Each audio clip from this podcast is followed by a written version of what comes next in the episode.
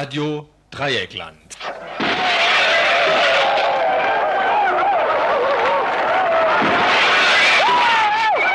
Tagesinfo.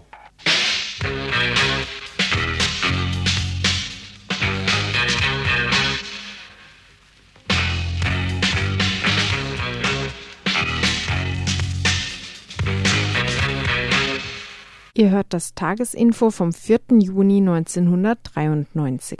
Nachdem es im Winter so schön durch Deutschland irrlichtete, kamen sogar welche auf die Idee, auch für die Opfer der Luftangriffe des Zweiten Weltkriegs Lichterketten zu bilden. Dann kam Solingen und Bruder Johannes verirrte sich an die Stelle des Mordanschlages. Was wohl fiel ihm zuerst ein, angesichts des faschistischen Anschlages? Furchtbar traurig sei das, sagte er in die Kamera zumal man noch gerade den Jahrestag eines Bombenangriffes gegen Deutschland zu betrauern habe. 50 Jahre ist's her, in Wuppertal oder Wattenscheid. Wo, das weiß der RDL-Redakteur so genau nicht mehr. Bruder Johannes wird sich gleich gedacht haben, dass der Solinger Anschlag sich auch gegen das deutsche Volk gerichtet habe, von wegen dem Ruf im Ausland. Dass vor 50 Jahren etliche Nazis in den Flammen umkamen, wird ihm als verwerflich vorkommen. Sie waren eben damals deutsches Volk und deutsche Politiker sorgen sich eben um das Wohl des deutschen Volkes. Ab dafür. Weitere Nachrichten hört ihr in der nächsten Stunde, wenn auch andere, äh, hoffentlich weniger niederschmetternde. Zuerst kommt ein Beitrag von hier, vom Gelände. Ja, wohl auch niederschmetternd, zumindest scheinbar. Mal schauen. Es ist ein Ultimatum gestellt worden an die Initiative Greta Ost, eine ein Ultimatum seitens der Stadt zum Stand der Verhandlungen zwischen der Initiative Greta Ost und der Stadtverwaltung führen wir ein Studiogespräch. Als zweites haben wir dann einen Beitrag, der sich mit der PDS beschäftigt. Die PDS bereitet sich auf den Bundestagswahlkampf vor.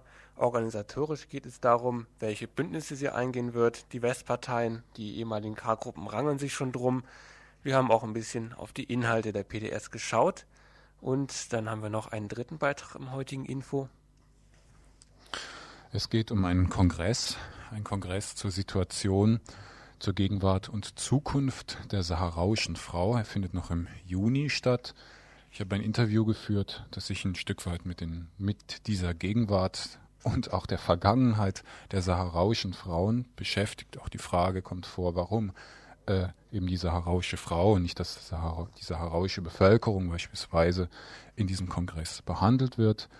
Ähm, eine Art Veranstaltungshinweis. Ja, die nächste Stunde werden schmeißen der Egon und der Christoph, nur zwei Leute. Die Themen sind ja auch nicht so viele, was euch mal wieder die Gelegenheit gibt anzurufen. 31028 ist hier die Studiotelefonnummer 0761 31 028.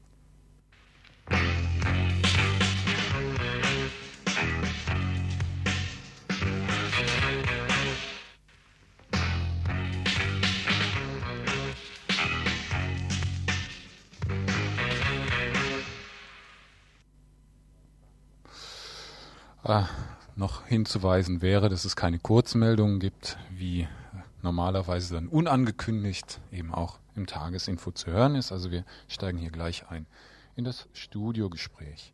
24.05.1993.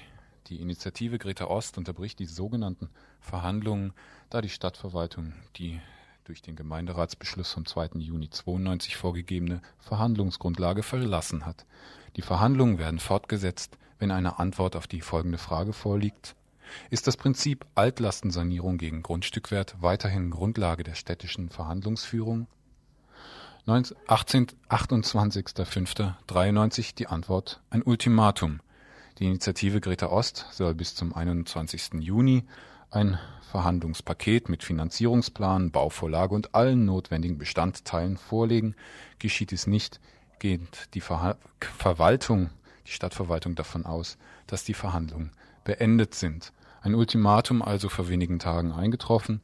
Zwei ähm, Menschen der Initiative Greta Ost ins Studio gekommen. Äh, dieses Ultimatum, was besagt das jetzt näher? Also ein Finanzierungsplan, Finanzierungskonzept, was wollen die von euch? Die wollen im Wesentlichen Unterlagen haben bis zum 21. Juni. Sämtliche Unterlagen für die Gemeinderatsberatung zentraler Punkt dieser Unterlagen ist es eben auch ein Finanzierungskonzept zu erstellen, das eben von der Stadtverwaltung geprüft und dem Gemeinderat vorgelegt werden muss.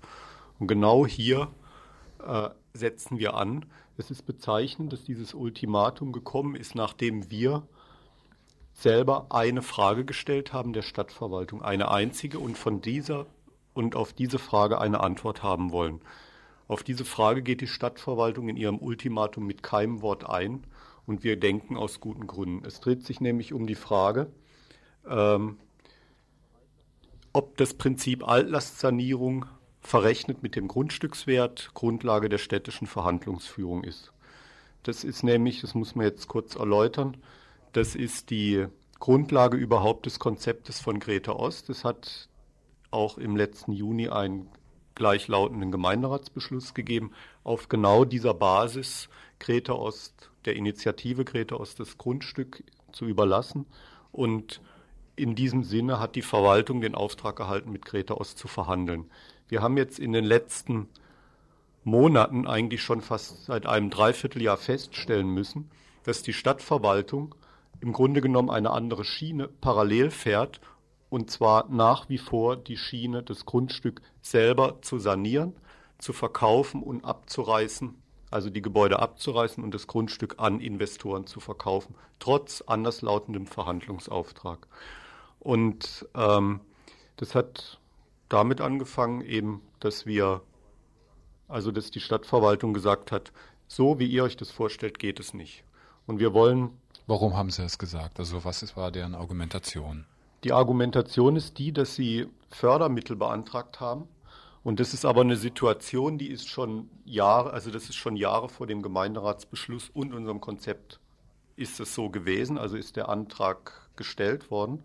Und er wird jetzt aus der Tasche gezogen, um aufgrund von irgendwelchen ominösen Förderrichtlinien sagen zu können, wenn es Zuschüsse gibt, dürft ihr gar nicht Altlasten sanieren, sondern dann sind wir aufgrund öffentlicher Haushaltsgesetzgebung verpflichtet, die Arbeiten auszuschreiben. Und wir denken uns dabei, dann haben wir eigentlich überhaupt keinen Stich, wir haben das nicht mehr in der Hand, wer das kriegt und so.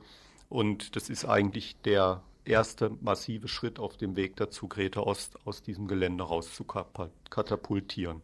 Das heißt also, um das jetzt nochmal kurz zusammenzufassen, euer Konzept ähm, sagt, ähm, ihr macht eine Eigen, also ihr macht eine, in Eigenregie eine Sanierung. Das heißt, ihr bringt da eure Arbeit ein, eure Arbeit äh, und nicht die Arbeit meinetwegen ähm, von irgendwelchen Firmen, die da jeweils nochmal Kohle abzocken. Dadurch wird das ähm, Dadurch erarbeitet ihr euch sozusagen einen Wert und diesen Wert gebt ihr als Eigenkapital in das Projekt hinein, könnt damit also sozusagen was vorweisen an, an, an Wert und äh, könnt dadurch auch noch ähm, sozialen Wohnungsraum schaffen. Das ist ja euer zweites Argument. Ihr schafft sozialen Wohnungsraum, wenn die Stadtverwaltung was verscherbelt, also dieses, dieses Teil verscherbelt, dann nehmen das ja in der Regel ähm, irgendwelche Käufer ab, die da erstmal nicht sozial gebunden sind. Ja, nicht unbedingt. Äh, wobei man kann schon klar sagen, es gab letztes Jahr so in der Vorphase gab es einen Ansatz, dass die Stadtverwaltung versucht hat, das Gelände öffentlich äh, zu verkaufen, also so die, die Linie zu sagen, auf dem Gelände findet ein sozialer Wohnungsbau statt und wo sich im Nachhinein herausgestellt hat, dass es schlicht und einfach eine Ende ist, weil niemand kann auf dem Gelände hier unter normalen Marktbedingungen sozialen Wohnungsbau durchführen. Es gab diesen Gemeinderatsbeschluss, der eigentlich euer Konzept gut geheißen hat. Wie hat sich jetzt die Stadtverwaltung in der Zeit verhalten?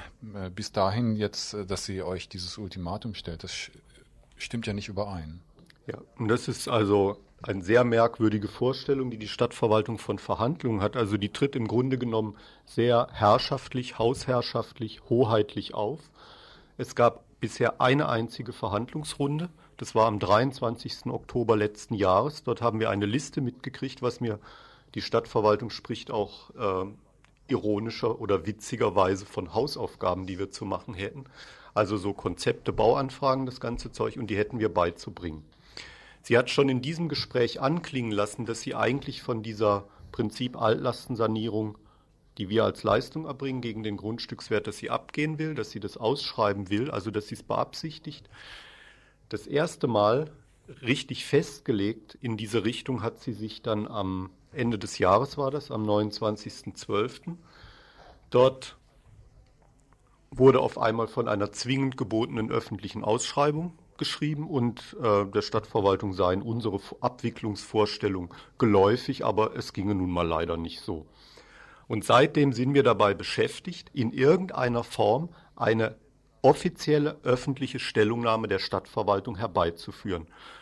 Und wir haben weiter, wir haben die Stadtverwaltung damals dann nach diesem Brief ähm, zu einem Verhandlungsgespräch eingeladen. Das wäre dann das zweite gewesen.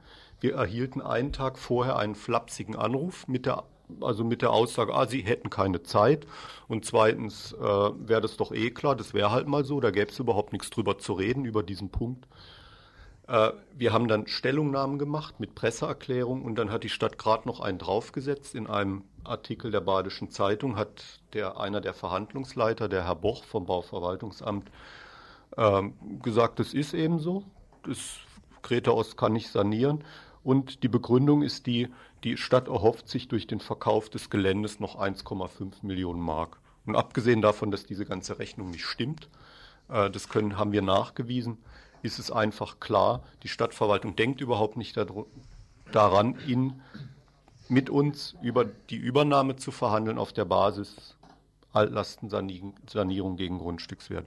Und da haben wir jetzt vor einer Woche, da sollte eigentlich eine Begehung sein, da haben wir dann gesagt, äh, ehe die Stadtverwaltung nicht diese eine einfache Frage beantwortet, ob Altlastensanierung gegen Grundstückswert Grundlage ihrer Verhandlungsführung ist, werden wir nicht weiter verhandeln. Denn also ist, es hat überhaupt keinen Zweck, weil wir können nicht Konzepte machen, die dann hinterher eh nur abgeschossen werden. Das machen wir einfach nicht. Diesem eben, ab, wie du gesagt hast, abgesagten Termin ging ein Termin mal voraus, wo die äh, Herren äh, von der Stadtverwaltung mal hier erschienen sind. Ziemlich spektakulärer Auftritt. Damals ähm, lief das aber, oder während der Zeit jetzt schon, hattet ihr mit der Sanierung begonnen. Das heißt, ihr habt einfach angefangen, ähm, diese Bleibelastung zu sanieren, was euch die Stadtverwaltung scheint, wie Sie es selber damals gesagt haben, offenbar untersagt hatte. Ähm, das ist ja aber ein Teil des Konzepts, wenn ich das richtig verstehe. Also die Sanierungsarbeiten, die laufen, das muss man als erstes vorausschicken. Die Notwendigkeit zu sanieren hat ganz einfach ihre Geschichte hier auf dem Gelände. Wir hatten vor drei Jahren die ersten, vor vier Jahren so die ersten Entdeckungen, dass wir die Altlasten hier haben, dass wir massiv Blei und Cadmium auf dem Gelände haben. Wir haben versucht, politisch ranzugehen und zu sagen, hier, ihr müsst das Zeug wegmachen. Dazu kam es nicht. Und irgendwann kam dann der Punkt, dass wir gesagt haben, okay, wenn die Stadt als Eigentümer sich dafür nicht verantwortlich erklärt und dieses Zeug aktiv angeht und wegmacht, dann machen wir das selber.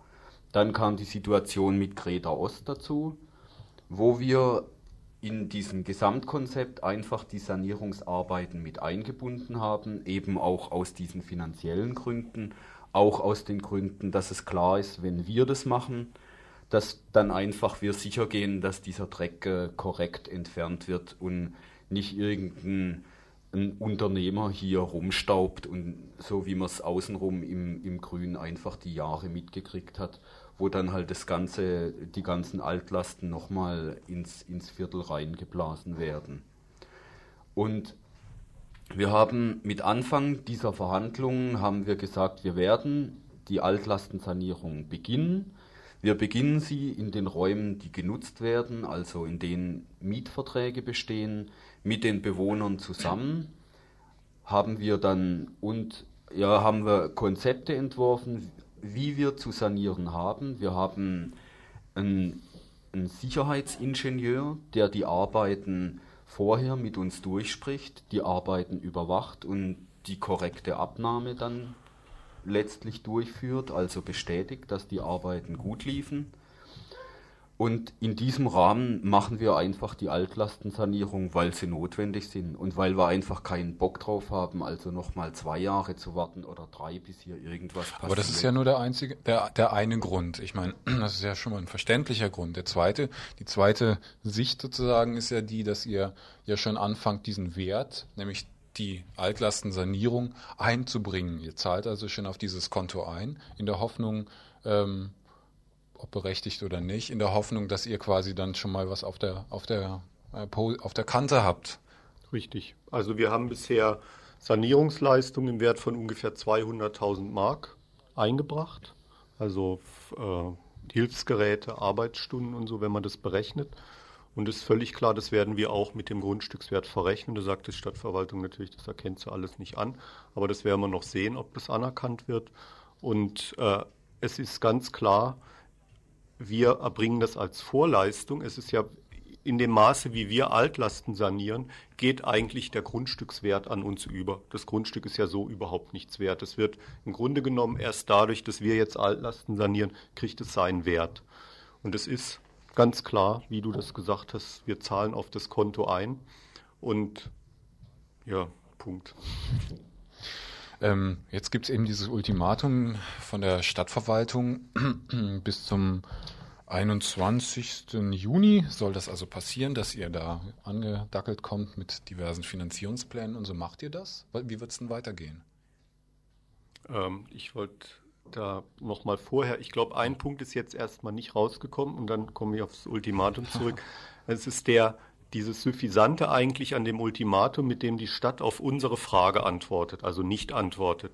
Suffisante ist das, sie verlangt diese Konzepte von uns und genau für dieses Konzept, Finanzierungskonzept, muss die Grundlage stehen, Altlastensanierung gegen Grundstückswert. Es geht um zwei Millionen Mark haben oder nicht haben. Wir können mit keiner Bank oder mit irgendwelchen Geldgebern verhandeln, wenn diese Sachen nicht klar sind. Und genau das versucht die Stadt zu torpedieren, die Grundlage zu entziehen. Und in dem Moment, wo wir sie eigentlich festnageln wollen, kommt sie mit einem Ultimatum. Also das wollte ich nochmal deutlich sagen. Also das, damit bist du aber schon in, dem, in der Situation, in der ihr seid, nämlich eine ziemlich schlechte. Also ihr habt eigentlich keine, keine Finanzgeber und so groß auf der Seite. Das ist erstmal so. Es ist richtig, wir suchen also weiter Kreditgeber für unsere Arbeiten. Wir haben auch eine Absicherung über das Projekt Greta Maschinenhalle. Und die schlechte Situation, du meinst jetzt auch, was, wie, was wir mit dem Ultimatum machen, das kann jetzt der Jürgen vielleicht da mal drauf eingehen. Also die Frage stellt sich uns in der Form eigentlich nicht so. Äh, wenn jemand ein Ultimatum stellt, dann muss er sich überlegen, was er macht, wenn das Ultimatum abläuft. Und äh, das ist im Moment die Stadt. Also die Frage geht an die Stadt, was macht sie, wenn dieser 21. Juni verstreicht und wir reagieren nicht so, wie sie das gerne von uns hätte. Was wir machen, ist uns relativ klar. Also wir werden im Moment die Altlastensanierung weitermachen im Lagerhaus und wir werden an unserer Konzeption arbeiten. Und zwar klar, die Grundlage ist Altlastensanierung gegen Grundstückswert. Und wir werden die Konzeption so ausarbeiten, dass wir ein Verhandlungspaket vorlegen können. Es gab ein Angebot, dass dieses Paket im Herbst in den Gemeinderat geht. Akzeptieren wir, finden wir gut, wenn die Sache einigermaßen flott über die Bühne geht. Und wir werden dieses Paket rechtzeitig dem Gemeinderat und den Gremien zur Verhandlung vorlegen. Na fein, da wünschen wir der Stadtverwaltung ja noch viel Spaß mit euch. Ich danke euch. Ja, wir auch. Ihr hört das Tagesinfo vom 4. Juni 1993.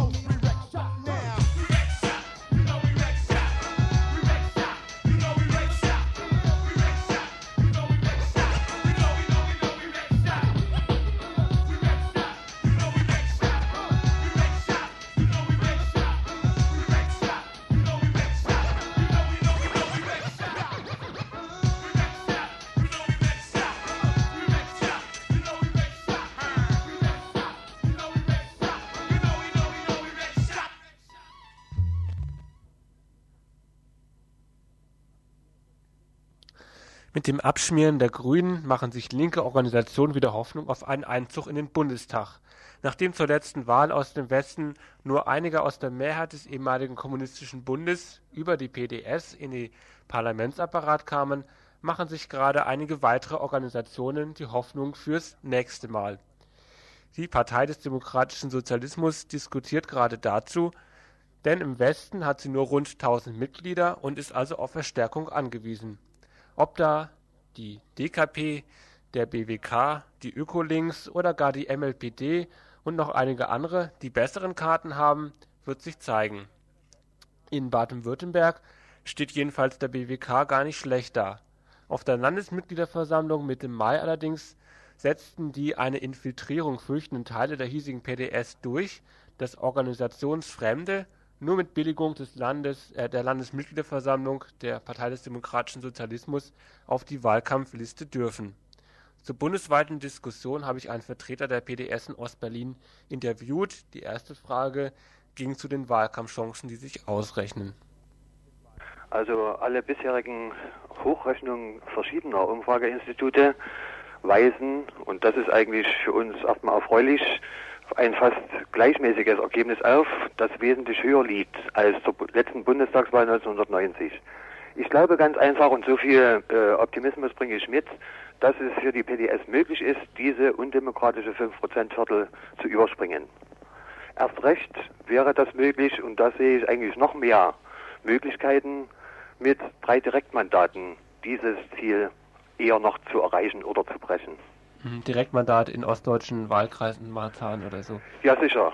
Vor allem in Berlin, wo die Möglichkeit besteht, unbedingt drei Mandate zu erzielen, aber auch anderswo. Mhm. Und damit wären also dann die anderen Stimmen auch gültig. Das heißt, würden auch noch mehr als die drei einziehen. Jawohl. In dem ja. Moment, wo die drei Direktmandate errungen werden, wird ja die 5%-Hürde gesprengt. Und damit zieht diejenige Partei, die antritt, egal ob mit 3,0 oder 4,9 Prozent in den Bundestag ein. Der bisherige Vorschlag der Parteispitze zum Wahlkampf sieht offene Listen vor, ähm, wobei die PDS darüber zu entscheiden hat, welche anderen Leute auf ihre Liste raufkommen. Das könnte auch wohl zu Schwierigkeiten führen. Ja, es ist ja die Frage, also offene Liste. Der Streitpunkt, der sicher auch existiert, ist ja ganz einfach. Versteht sie die PDS nun als äh, die Linke oder geht es nicht darum, Interessen, also weitestgehende Interessen zu verwirklichen? Und so ist natürlich die Entscheidung, führen wir nun einen Wahlkampf, um in den Bundestag zu kommen, oder führen wir einen Wahlkampf, um die Einheit, jetzt in Anführung, die Einheit der Linken voranzubringen, was immer das auch heißen mag. Das sind zwei verschiedene politische Ansätze und ich glaube, um letzteres kann es heute um die Einheit der Linken nicht gehen. Beide Positionen gibt aber in der PDS. Und ich meine, es geht dort um linke Alternativen, um globales Denken und natürlich auch um spezifische Probleme des Ostens. Ansonsten ist es natürlich bei einer offenen Liste so, dass die PDS sich sehr eindeutig äh, bekannt hat, dass sie natürlich als Sprecherin besonders engagiert für Anschlussopfer auftritt und nicht nur als Ostpartei. Und Anschlussopfer, also Opfer dieser Einheit, befinden sich auch in den westlichen Bundesländern. Also Asyl- und Flüchtlingspolitik, wo wir sagen, nicht so weiter wie jetzt. Es hat nichts damit zu tun, die Grenzen dicht zu machen. Auch Paragraph 218, das ist ein Rückschritt ins Mittelalter. Das ist eigentlich schlimm. Und dann ein dritter Schwerpunkt, ein politischer Ansatz, wo wir sagen, ein striktes Nein zu dem Einsatz von deutschen Truppen im Ausland, gleich ob im Blauhelm oder nicht. Und das sind Positionen, die werden von weiten Kreisen und die gehen eben weit über das linke Spektrum hinaus anerkannt. Und da hat die PDS durchaus Chancen, viele Stimmen zu erhalten. Aber der Schwerpunkt ist ja schon also die Forderung nach sozialer Gerechtigkeit. Ja. Ähm, und äh, was ich noch gelesen habe, sind, sind, so Aussagen, dass die PDS eine, eine, Partei sein soll, die Ausstrahlung hat. Ähm, geht das so in Richtung Populismus? Nein, also Populismus ist nicht.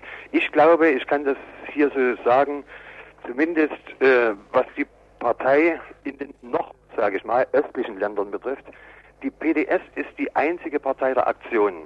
Es gibt keine, meines Wissens keine deutsche Partei, die Tausende und Zehntausende auf die Straßen bringt, zu gemeinsamen Festen. Wir haben also eine zentrale Maifete in Leipzig gemacht am 1. Mai, gerade, ich sage mal so, in der Heldenstadt, wo praktisch die Einheit vorbereitet wurde. Dort grassiert heute Arbeitslosigkeit, sozialer Abstieg. Die Leute haben alle 1990 schwarz gewählt. So, dort hatten viele auch Angst, bitteschön, dass die PDS sich dort zeigt. Und wir haben erlebt, wie dort Zehntausende auf dem alten Markt in Leipzig, auf dem Sachsenplatz, bei uns waren, sich interessiert haben, die wir teilweise seit der Wende nicht gesehen haben.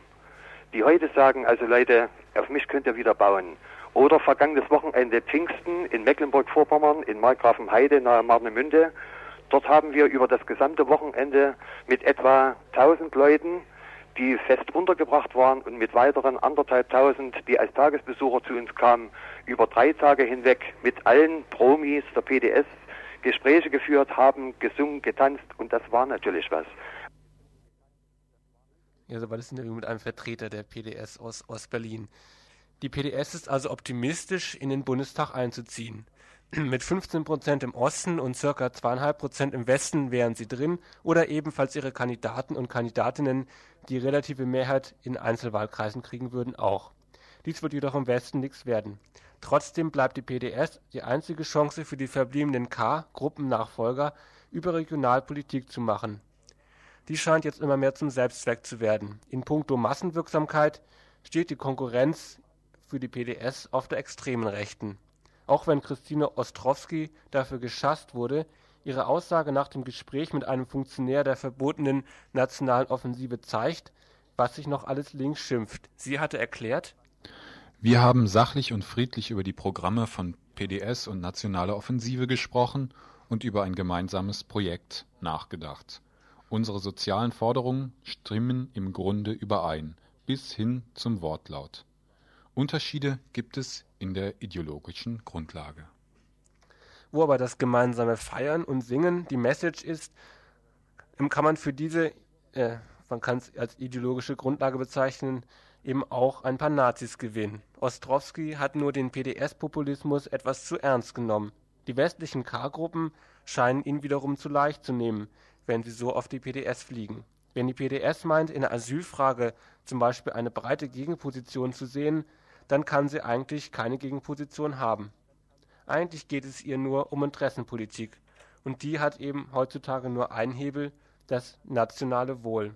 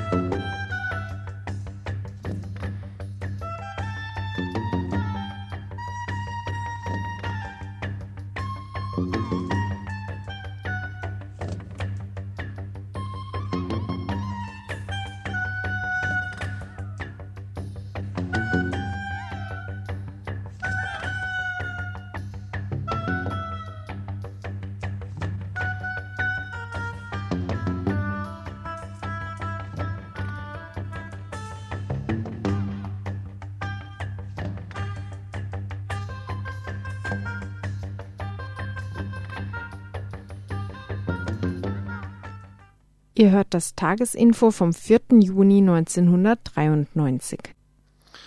Ob ein Veranstaltungshinweis oder nicht, nun im Folgenden ein äh, Beitrag, ein Telefoninterview über die Gegenwart und Zukunft der saraudischen Frau, die Re Reaktivierung des Friedensprozesses. Dies ist der Titel einer Bildungsveranstaltung bzw. eines Kongresses, der vom 14. bis zum 16. Juni in Bonn stattfindet. Was es damit auf sich hat, was diese Frage bedeutet und was, wie diese Frage erläutert werden soll.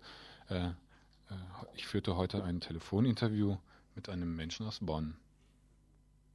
Gegenwart und Zukunft der saharauischen Frau, ein Titel eben dieser Tagung. Die Gegenwart und die Zukunft äh, resultieren aus der Vergangenheit. Die nähere Vergangenheit ähm, unter anderem sollte eigentlich heißen, dass 1992 äh, ein Referendum in einem Referendum die Saharaudis entscheiden, ob sie unter marokkanischer Herrschaft äh, bleiben wollen oder nicht. Dieses Referendum hat nicht stattgefunden. Das bedeutet also diese Vergangenheit. Kannst du die nochmal schildern? Ähm, ja, also nochmal kurz zur unter marokkanischer Herrschaft. Es, es sind zwei Drittel des Landes sind besetzt, da wird marokkanische Herrschaft ausgeübt. Und ein Drittel des Landes ist befreit, in dem etwa 10.000 Nomaden mit 100.000 Stück Vieh leben. Die meisten der Sahrauis sind allerdings vor den Bombenangriffen der Marokkaner im Februar 1976 nach Algerien geflogen, geflohen, sodass der größte Teil der der der Flüchtlinge in den algerischen Lagern in, äh, äh, in Algerien lebt, äh, unter autonomer Verwaltung, sodass also für diesen Teil nicht von, von marokkanischer Herrschaft die Rede sein kann. Das also nur so äh, vorweg. Äh, die letzte Zeit äh, ja, lässt sich, oder der letzte Zeitanschnitt lässt sich beginnen mit dem Februar 1976 beziehungsweise im November 1975, als äh, der Versuch unternommen worden ist, die beiden, dass die beiden Nachbarstaaten Mar äh, Marokko im Norden und Mauretanien im Süden äh, versuchten, das Gebiet untereinander aufzuteilen. Marokko ist dabei, besonders Marokko ist dabei mit unglaublicher Brutalität vorgegangen, hat Flüchtlinge im Gebiet der Westsahara mit Napalm, Splitter und äh, Brandbomben angegriffen sodass also ein Überleben der Flüchtlinge innerhalb der, der, der Territori Territorialgrenzen äh, nicht möglich schien, sodass also der größte Teil fliehen musste und von den Flüchtlingen jetzt immer noch der allergrößte Teil in den Lagern in Algerien lebt. Dort ist also eine autonome Selbstverwaltungsstruktur aufgebaut worden. Und das Besondere in einem arabischen Land ist, dass die Frauen ein relativ hohes Ansehen genießen, relativ viel in Staat und Gesellschaft für sich verwirklichen konnten. Dies allerdings auch oder vor allen Dingen äh, in Anwesenheit des Krieges, was die Abwesenheit der Männer bedeutete.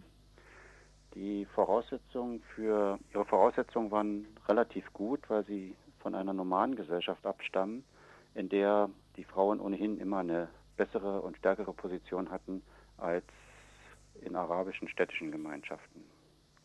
Damit hast du meine zweite Frage schon halb beantwortet, nämlich die Frage, warum sich die, dieser Kongress nicht um die Gegenwart und Zukunft des saharauischen Volkes oder äh, ja, der Bevölkerung dreht, sondern eben um die Gegenwart und Zukunft der saharauischen Frau.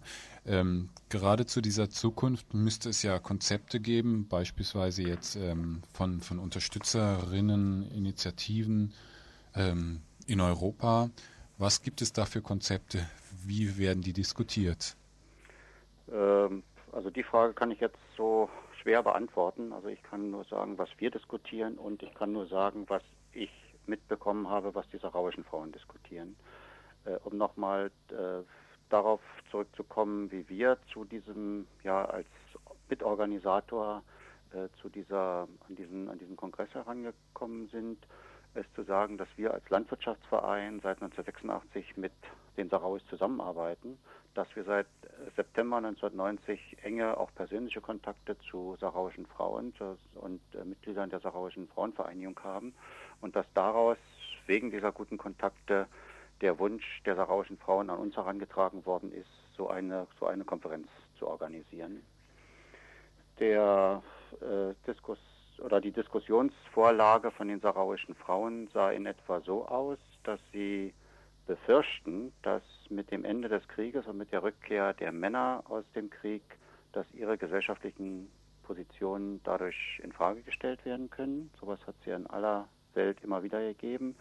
Äh, ganz erschreckend in Algerien, weil die algerischen Frauen im Befreiungskrieg eine ganz zentrale Rolle gespielt haben und äh, nach dem, nach dem äh, Ende des Krieges aus Staat und Gesellschaft ziemlich weit zurückgedrängt worden sind und man merkt also auch als Mann sehr deutlich, äh, ob man sich jetzt auf saarauischem Territorium befindet oder auf algerischem Territorium befindet, einfach wie auf der Straße mit Frauen umgegangen wird. Also in Algerien ist von ist, ist für in Algier ist für Frauen äh, ist das manchmal ein Spießrutenlaufen äh, durch die Straßen zu gehen, während äh, ja so etwas in, in saarauischem Gebiet einfach nicht vorkommt, weil ähm, also die Frauen in ganz bestimmter Weise eben geachtet werden. Der zweite Punkt, den die saarauischen Frauen äh, diskutiert haben wollen, ist eine, ja, ist, ist eine äh, politische und öffentliche Unterstützung ihres Anliegens, ihres besonderen Anliegens unter den besonderen Bedingungen, unter denen sie als Frau leben. Äh, sie befürchten durch die, durch die Verbreitung des äh, islamistischen Fundamentalismus eine, auch eine Gefährdung ihrer Position im Maghreb. Und äh, sie, ja, sie suchen einfach, sie suchen um Unterstützung für ihre Position, aber auch um Unterstützung für den Befreiungskampf ihres gesamten Volkes, weil sie ihre, ihr Selbstbestimmungsrecht als Frau auch am ehesten verwirklicht sehen innerhalb eines unabhängigen saarauischen Staates der zumindest in seiner letzten Verfassung den Frauen die Mitwirkung in Staat und Gesellschaft garantiert, was also in anderen islamischen Ländern überhaupt nicht der Fall ist. Die dritte Sache, die, äh, die Vorgabe der saarauischen Frauen war eine konkrete, ja, eine konkrete Projektunterstützung, also eine Kooperation zwischen ihrer Organisation, der Saarauischen Frauenvereinigung, UNMS und deutschen Frauengruppen äh, auf, der, auf der Projektebene und auf der Austauschebene. Finden da schon solche Kooperationen statt? Äh, die Situation, die Solidaritätssituation in der Bundesrepublik ist, äh, damit steht es nicht zum Besten. Die länger dabei Aktiven äh, sind ermüdet äh, und die, es ist also unter anderem auch unser Ziel mit der Konferenz, jetzt auch neue Kontakte zu knüpfen und das zeichnet sich ab. Was soll auf der Konferenz laufen? Wie ist die konzipiert? Ich habe da Arbeitsgruppen gesehen, ich habe Vorträge gesehen. Die Konferenz ist, ähm, wir sind also von den Vorgaben der sarauischen Frauen etwas abgewichen, weil wir äh, der Meinung waren, dass reine Informationsveranstaltungen nicht äh, keine nachhaltige Wirkung haben. Informationsveranstaltungen auch mit sarauischen Frauen haben wir einige hinter uns. Äh, es waren zum Teil recht gut besuchte Veranstaltungen, aber daraus sind keine messbaren äh, Ergebnisse erwachsen. Deshalb haben wir, äh, und wenn ich jetzt wir sage, dann ist das der Trägerkreis aus neun verschiedenen Gruppen.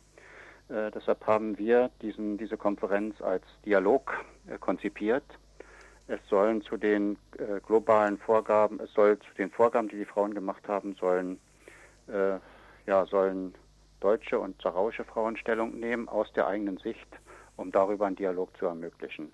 Also wir haben deshalb in den Vordergrund gestellt äh, die Selbstbestimmung und die Friedensfrage, weil sich in die sarauische Gesellschaft in einem Moment befindet, wo durch den Waffenstillstand der eine Chance besteht oder eine Möglichkeit besteht, äh, vom, sich vom Krieg zu verabschieden, während die Entwicklung in der Bundesrepublik genau in die andere Richtung zu deuten scheint, dass zunehmend die Außenpolitik mit militärischen Mitteln betrieben werden soll. Ich denke, das äh, ist, ein, ist ein, ja, ein wichtiger Gegensatz, gegenläufiger Trend in beiden Gesellschaften, der sehr konstruktiv diskutiert werden könnte.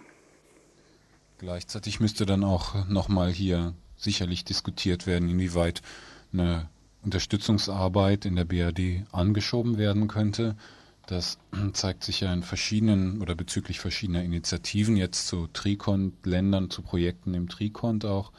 Ähm, und da ist es ja allgemein nicht zum Besten bestellt. Äh, gibt es da Überlegungen grundsätzlicherer Art?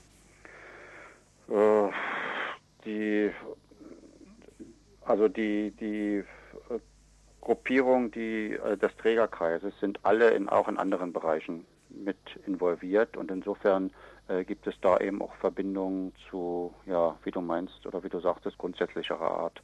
Aber also die Konferenz soll sich konzentrieren auf das, auf das sarauische Problem, äh, weil es ja irgendwo einzigartig ist und äh, weil es einen größeren Bedarf gibt, hier mehr Informationen äh, zu verbreiten, beziehungsweise auch neue Initiativen zu wecken, sich dort zu engagieren. Der Kongress findet vom 14. bis zum 16. Juni in Bonn statt. Wer sich anmelden möchte, die oder der, möchte sich an Michaela Mertins wenden von der GSI. Telefonnummer 0228 8107 172. Ich wiederhole 0228, die Vorwahl für Bonn, 8107 172. Die Teilnahme am Kongress kostet allerdings auch was. 120 Mark für Teilnehmerinnen, deren Arbeitgeber die Kosten tragen. 60 Mark für Teilnehmerinnen, die selbst zahlen. 40 Mark für Tagesgäste. Wer sich da anmelden möchte, wie gesagt, die Telefonnummer. Es gibt auch noch ein Anmeldeformular hier im Radio erhältlich dann möchte Mensch sich allerdings telefonisch hier bei uns melden. Ihr hört das Tagesinfo vom 4. Juni 1993. So, damit haben wir unsere Beiträge im Freitagsinfo beendet. Es kommen noch Veranstaltungshinweise und Musik. Nachdem wir vorhin schon äh, Run DMC gespielt haben, kommt jetzt ein Stück, was wir an einer CD wir gerade aus Hamburg bekommen haben, was sich ja an diesem bekannten Stück Cop Killer von Ice-T orientiert. Hey, ich halt mal Jan, halt mal wieder an, hier geht's ab. Oh, gib's her, Mann, Alter, gib mir die Knarre her. Alter, los, mach es. Lass mich, lass mich. Ja, bleib am Auto, bleib am Auto, Alter, drück mal die Scheibe doch nicht raus. Tag, Herr Wachmeister, wir haben Platten hinterräufen. Können Sie und Ihr Kollege uns noch mal helfen? Damit habe ich nichts zu tun. Es ist nicht meine Aufgabe, euch verfickten Arschlöchern zu helfen. Ja, ja, äh, wie kommen wir denn nach Hause? Das ist nicht meine Arschgabe, du Aufloch. Ja, was ist denn überhaupt Ihre Aufgabe? Meine Aufgabe ist es, diesen gefüllten Arschlöcher zu essen, du Berliner. Oder, äh, warte mal, bist du nicht? Ja.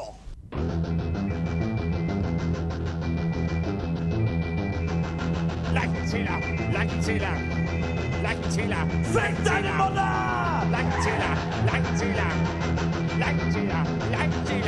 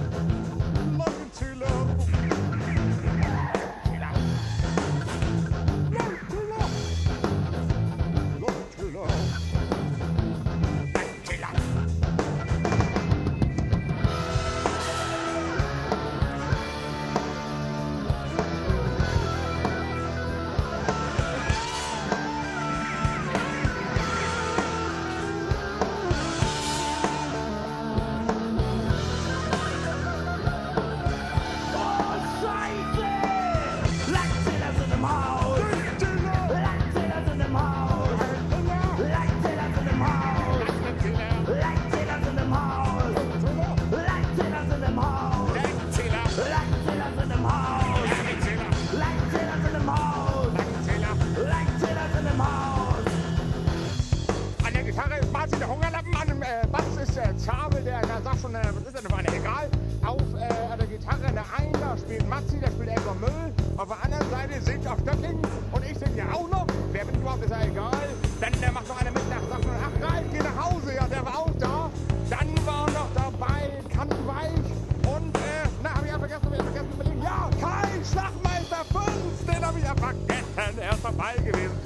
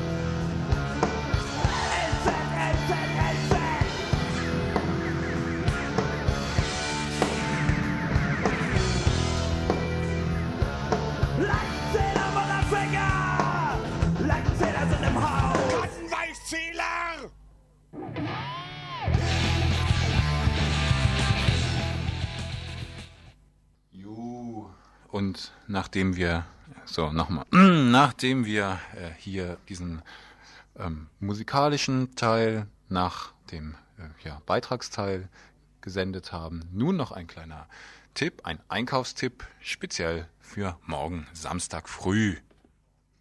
Hier eine Nachricht, die für, Leser, äh, die für Hörer dieser Sendung interessant sein dürfte. Margarine ist schädlich, denn sie fördert den Herzinfarkt. Das fanden amerikanische Wissenschaftler heraus. Wahrscheinlich die gleichen, welchen vor kurzem die Ungefährlichkeit des Cholesterins entdeckt haben. Oder die teilweise Ungefährlichkeit. So genau kommt es ja nicht drauf an. Denn so genau hört unser, unser Eins ja längst nicht mehr hin, wenn wieder mal etwas als lebensgefährlich oder lebensrettend eingestuft wird. Diesmal also Margarine und andere Pflanzenfette, wie sie in konfektionierten Keksen, Kuchen und tiefgefrorenem Fastfood enthalten sind. Wer so etwas immer noch kaut und knabbert und runterschluckt und hofft, er käme ungeschoren davon, dem ist sowieso nicht zu helfen. Ich erwähne diese Meldung auch nur, weil es ja sein kann, dass sie für manchen Hörer eine Neuigkeit darstellt. Dieser Text ist vom Siebeck und abgelesen aus dem Zeitmagazin vom 21. Mai. Bei uns in Freiburg hat jetzt der Verkauf von jungen Möhren angefangen, die in appetitlichen Büscheln zu Mark 50 bis 2 Mark auf dem Münsterplatz angeboten werden. Und wer sie nicht roh knabbern möchte, der sollte sie kochen. Am besten ganz lassen, also nicht klein schnippeln und mit geschmolzener Butter, in die man Petersilie oder gehackte frische Pfefferminzblätter gegeben hat, anrichten. Dazu Kartoffelbrei aus alten Kartoffeln oder Reis. Zur Buddha möchte ich noch sagen, dass es Samstag auf der Südseite des Münsterplatz noch echte Landbutter zu kaufen gibt. Also nicht homogenisiert und nicht pasteurisiert, sondern aus Sauerrahm hergestellt. Am Ende der Buddha-Gasse,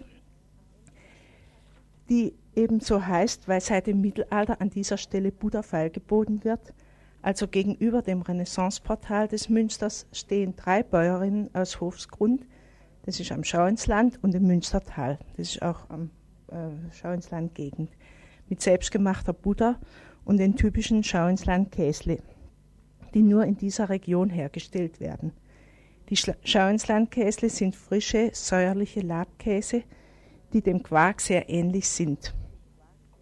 Ja, und die Butter hat einen natürlichen manchmal etwas kuhhaften Geschmack und ist äh, den Margarinefreaks bestimmt ungewohnt, aber warum nicht mal natürliche Lebensmittel ausprobieren? Versteckt wird die Landbutter auch noch angeboten am Wurststand Kuri, rechts daneben, also rechts neben den drei Bäuerinnen, wo es auch Strohschuhe gibt. Die Leute kommen aus dem Elztal, das sehen Sie an Kleidung und Haartracht der Oma, die auch Strohschuhe verkauft. Und am Wurststand Walter, früher Pfaff, auf der Nordseite des Münsterplatzes, aber alles nur samstags. Das versteckte Verkaufen hat mit äh, den scharfen Verordnungen äh, der Gesundheitspolizei, also das, mm, zu tun. Der Wirtschaftskontrolldienst kontrolliert es immer und wenn es eben ohne Kühlung oder was weiß ich nicht im richtigen Papier verkauft wird, dann ist es eigentlich verboten. Darum muss man diese Waren an den Ständen verlangen. Die werden nicht sichtbar gezeigt. Und es ist eigentlich schön, wenn man so etwas äh, Verstecktes und Heimliches noch tun kann in unserem total bürokratisierten Staat. Ähm, der Marktbericht, er ist alle zwei Wochen jeweils freitags zu hören. Ihr könnt ihn dann hören morgens im Morgenradio in der aktuellen halben Stunde und jeweils am freitäglichen Info.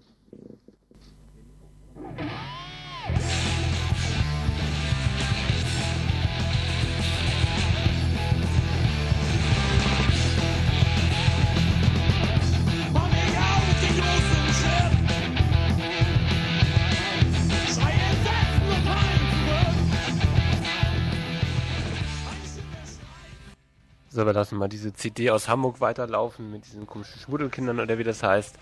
Hamburger Schmuddelkinder und Straßenrocker haben da eben gesungen auf das Stück von Ice-T. Ähm, der erste Veranstaltungshinweis ist die Absage der Demonstration morgen, auf die vielleicht einige von euch noch gewartet haben.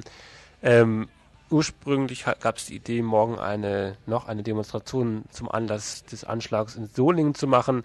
Diese Demonstration ist abgesagt worden, also morgen nicht in die Innenstadt kommen. Vielleicht gibt es in der nächsten Woche noch eine Demonstration, aber die Planung ist noch nicht abgeschlossen dazu.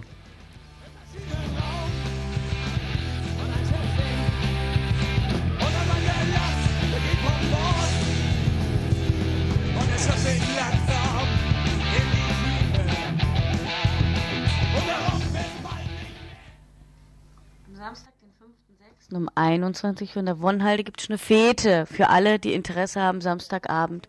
Um 21 Uhr in der Wonnhalde gibt es eine Party.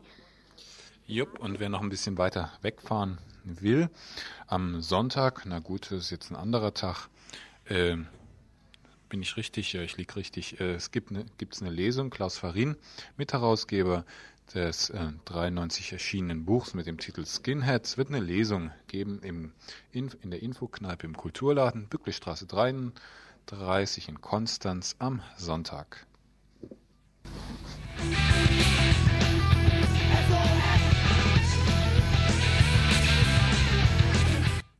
Ja, wann ist ja die große gute Frage, die durchs Studio geistert. Ich schätze mal 20 Uhr.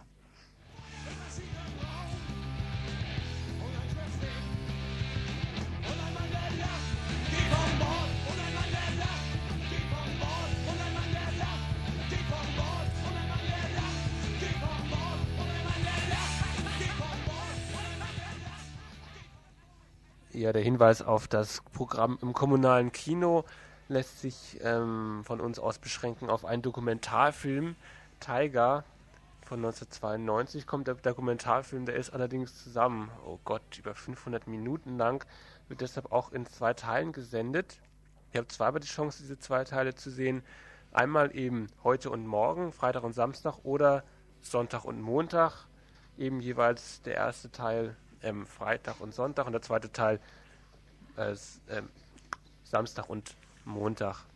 Ähm, noch kurz was zu dem Film. Eben Tiger beschreibt eine Reise zu den Jag- und Rentiernomaden im nördlichen Teil der Mongolei. Äh, es kommen dann erst Landschaftsschilderungen in diesem Film.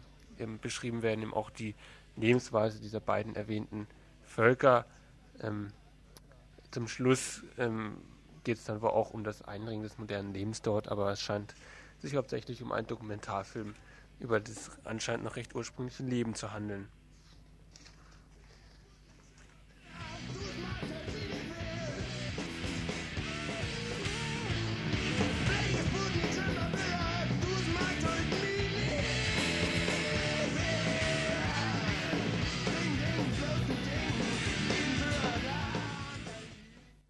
Ähm, die Demo in Freiburg wurde zwar abgesagt, aber dafür könnt ihr nach Stuttgart fahren. Dort gibt es auch eine Demo, und zwar eine Antifa-Demo am 12. Juni in Stuttgart.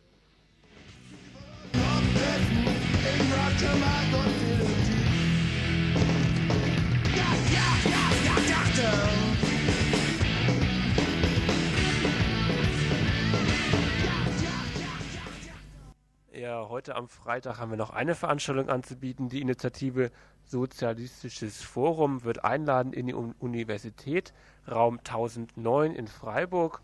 Und zwar äh, wird dort vortragen Peter Schneider aus Zürich über das Thema der Fremde als Herausforderung. Heute Abend Freitag in der Universität KG1 Raum 1009.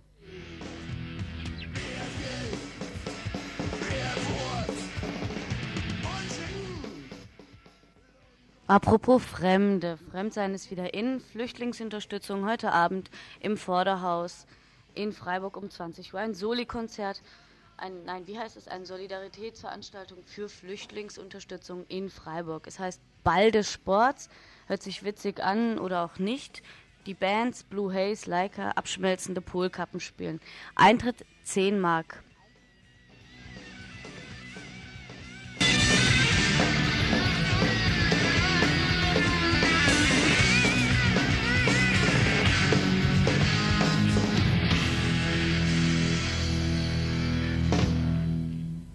Ihr hört das Tagesinfo vom 4. Juni 1993.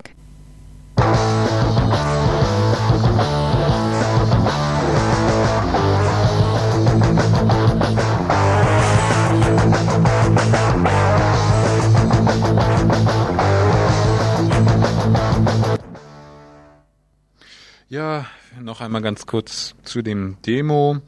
Äh, Aufruf, den, die Antifa-Demo in Stuttgart am 12. Juni. Dazu gibt es ein Vorbereitungstreffen. Dazu gibt es übrigens auch einen schönen Jingle, aber den spielen wir jetzt nicht. Und dieses Vorbereitungstreffen, nochmal, das findet am Dienstag statt um 18 Uhr im Infoladen in Freiburg. So, klack, klack, klack. Ähm, wir, denke ich, müssen hier nochmal die Verantwortlichkeit sagen. Verantwortlich für diese Sendung waren Christoph und Egon. Und nachdem wir unseren äh, Abspann-Jingle gespielt haben, kommt eben nochmal der Hinweis auf die Antifa-Tage nächstes Wochenende in Stuttgart. Gut, der Abspann, ne? Das waren, nee, das war das. Tagesinfo von Radio Dreieckland. Gut gemacht.